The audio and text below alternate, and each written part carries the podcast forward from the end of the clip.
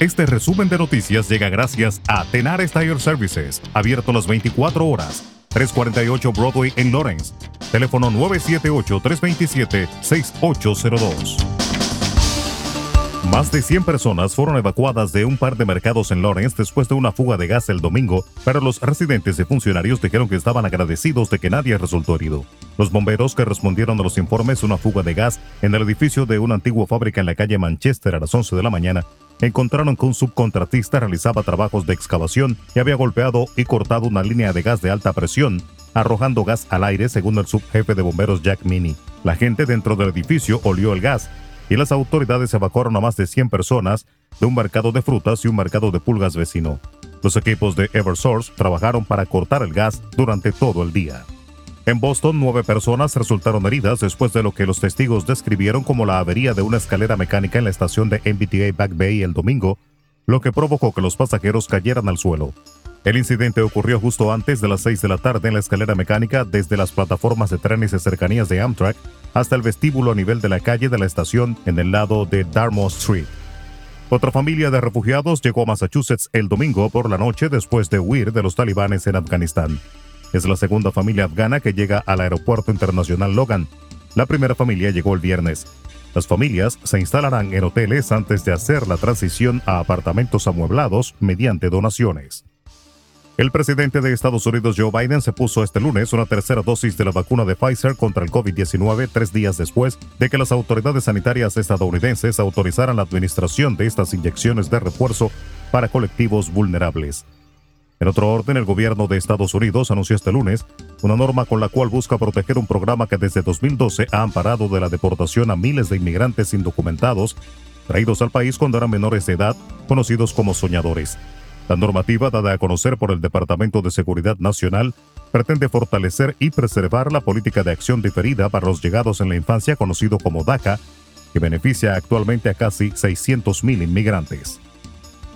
El primer ministro de Israel, Naftali Bennett, advirtió este lunes que Irán está muy cerca de poder desarrollar armas nucleares y aseguró que haga lo que haga el resto del mundo, su país no lo va a permitir. Bennett, que intervino por primera vez ante la Asamblea General de Naciones Unidas, dedicó buena parte de su discurso a alertar de la amenaza que a su juicio Teherán plantea para Oriente Medio, sobre todo por el gran salto que en los últimos años ha dado su programa atómico.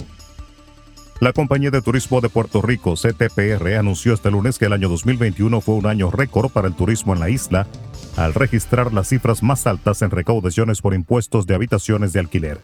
La CTPR, organismo estatal que regula y rige dicho sector en la isla, señaló en un comunicado que las cifras fueron las más altas registradas en recaudos por impuesto de habitación durante los primeros ocho meses del año calendario, con seis de estos registrando los números más altos desde 2008. En República Dominicana, el ministro de Salud Pública, Daniel Rivera, informó este lunes que los centros educativos que tengan sospecha de casos de COVID-19 no pueden cerrar hasta que se realice el protocolo estipulado por el organismo sanitario. Ningún colegio ni escuela puede cerrar por sí solo, tiene que ser que salud pública lo evalúe, y de esa manera vemos la necesidad de aislamiento, dijo el ministro. El galeno indicó que no se han reportado más casos de COVID-19 en los centros educativos privados y que aún es pronto para identificar en las escuelas públicas, ya que las clases iniciaron la semana pasada y que se harán tomas de muestras masivas en las escuelas dentro de algunos días para mantener un control de los posibles contagios y fue aplazada hasta el jueves la continuación del juicio final del caso Odebrecht para escuchar los discursos de cierre de los imputados por los sobornos que la constructora brasileña Odebrecht admitió haber distribuido en el país. Este lunes, las juezas Giselle Méndez, Tania Yunes y Giselle Naranjo escucharon a los imputados Ángel Rondón, Víctor Díaz Rúa y Porfirio Andrés Bautista. Para el jueves están pendientes los acusados Conrado Enrique Pitaluga, Tommy Galán y Roberto Rodríguez. El juicio de fondo iniciado en 2020 está ya en su etapa final a espera de sentencia por parte del tribunal que conoce el caso que se destapó tras las filtraciones de los Panama Papers por el consorcio de periodistas de investigación. Resumen de noticias. La verdad en acción. Jorge Auden. Conduzca seguro confiando el cuidado de sus ruedas a Tenares Tire Services, abierto las 24 horas, los 7 días de la semana. 348 Broadway en Lawrence. Al comprar gomas nuevas, recibe reparación de por vida, además de otros servicios también de por vida. Tenares Tire Services también ofrece alineación y balanceo y autodetailing. Las mejores gomas nuevas y usadas en Tenares Tire Services, con el trato afable de Brian de Peña y su equipo.